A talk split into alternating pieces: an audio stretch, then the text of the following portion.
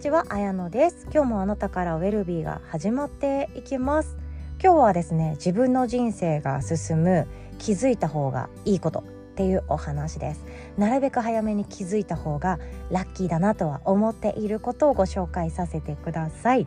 でそれが何かっていうとですね大体のことは二択じゃないっていうこと。そう大体のことは目の前の選択肢っていうのは二択じゃなくってましてや3択4択でもなくてシンプルに言うと自分が今もし満たされていないとかうまくいっていないとか理想の結果になっていないとか私がありたい自分像はこれじゃないって思った時にやった方がいいことは自分が思っている答えじゃないことの方が多いかもしれない。そんなお話です。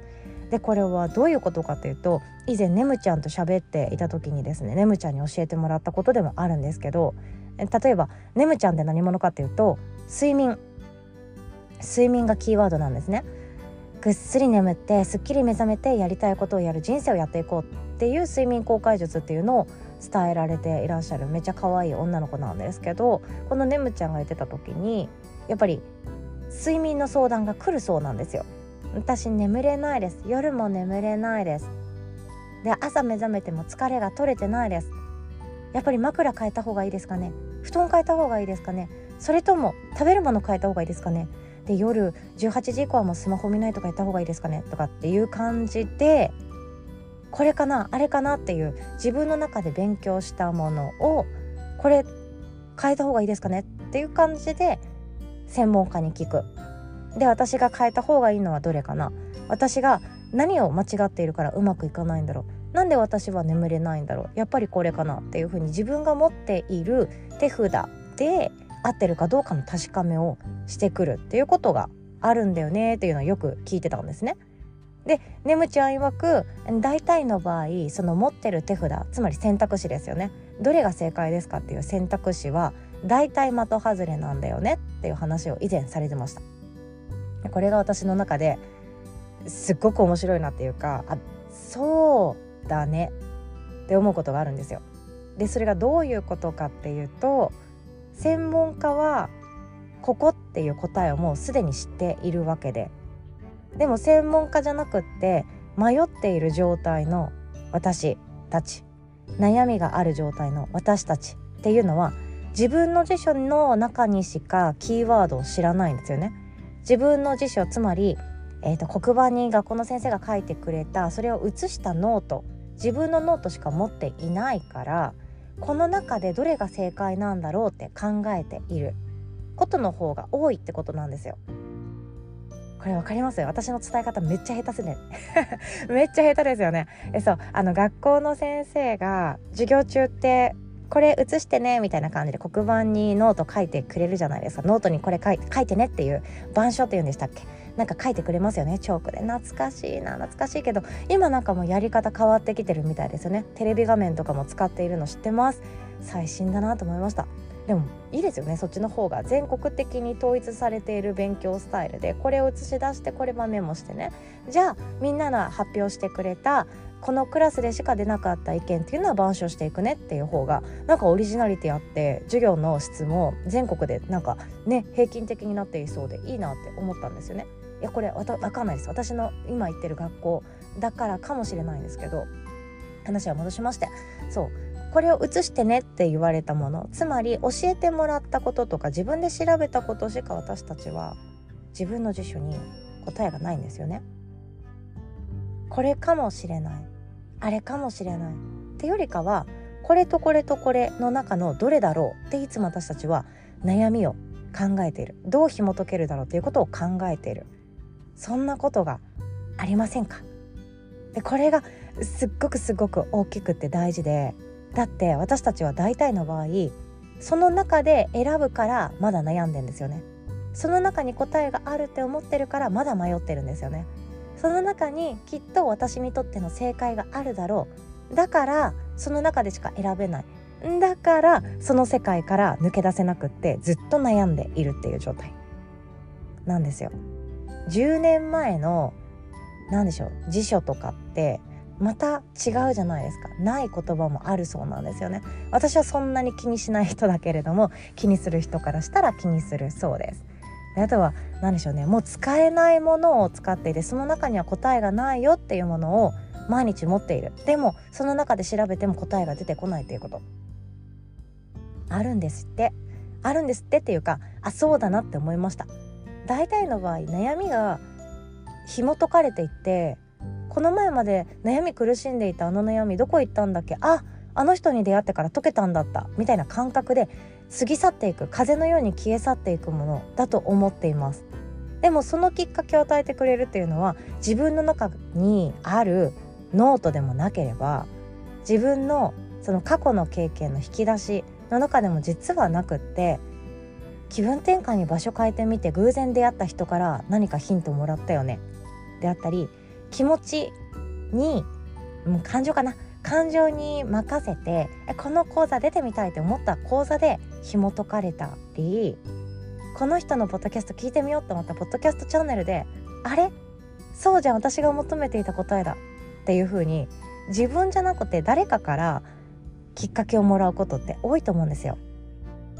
振り返ってみてください。私自身も本当にそうです。自分の持っているノートだけを見つめて見返してこの中に答えがあるんじゃないかと思って見ても見ても見ても悩みは解けなかったり解決されなかったり紐解かれなかったり悩み苦しみがずっとあったりする。それは自分が知っていることその世界の領域でしか自分が選択肢を作れていないからなんですよね。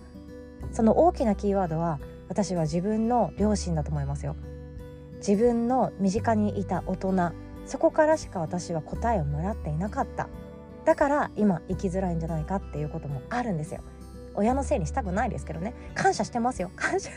また言い訳みたいに弁明してますけど感謝はしてます。でも私の判断基準とか自分の感情の癖とか行動の癖を見た時に必ずしも小さい頃から自分が知っていること知らないうちにノートに書き写していて持っている言葉キーワード行動スタイルそれを取っているからこそうまくいかないということに長年私は気づけなかったんですね。例えば嫌なことがあったらふてくされて拗ねた顔をする。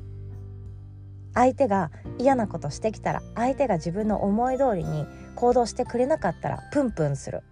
これ私は母親の姿を見て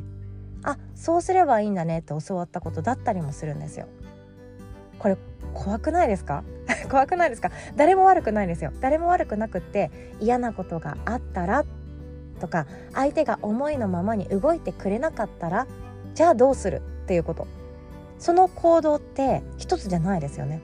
でも私はちっちゃい頃から自分の母親のその不機嫌そうにするとかプンプンするとかネチネチした言葉を聞こえるように言ってくるっていうその行動を知ってるんですよ。もう本人は忘れてるかもしれない。でもちっちゃい頃の私からしたら恐怖だったんですね。小学校1年生とか2年生で寒い冬外から帰ってきて「うそ!」って言いながら宿題していてお母さん帰ってきてそう仕事してたから帰ってきてお母さん今から晩ご飯作るんだな。でもちょっと遊んでほしいな。一緒にトランプやろうよとかで声かけたらお母さんさもう疲れ切ってさ晩ご飯今からやんなきゃいけないの。もう構わないでくれる？っていう感じ。もう一人で遊んでてよ。っていう感じ。なんでそんなわがまま言ってくるのっていう顔をしながらため息をはーっと疲れるわけなんですよね。でその記憶が私の中でまだある。まだあるから相手が思い通りに行動してくれなかったら相手が自分の望んだ通りの行動してくれなかった時にじゃあ行動してくれないなっていう感情とか行動と言葉とかをその相手にリクエストするんじゃなくって不機嫌な対応を取ろう。それだこれやってたもんねうちのお母さんも。っていうふうに勝手に身に染みついている癖があります。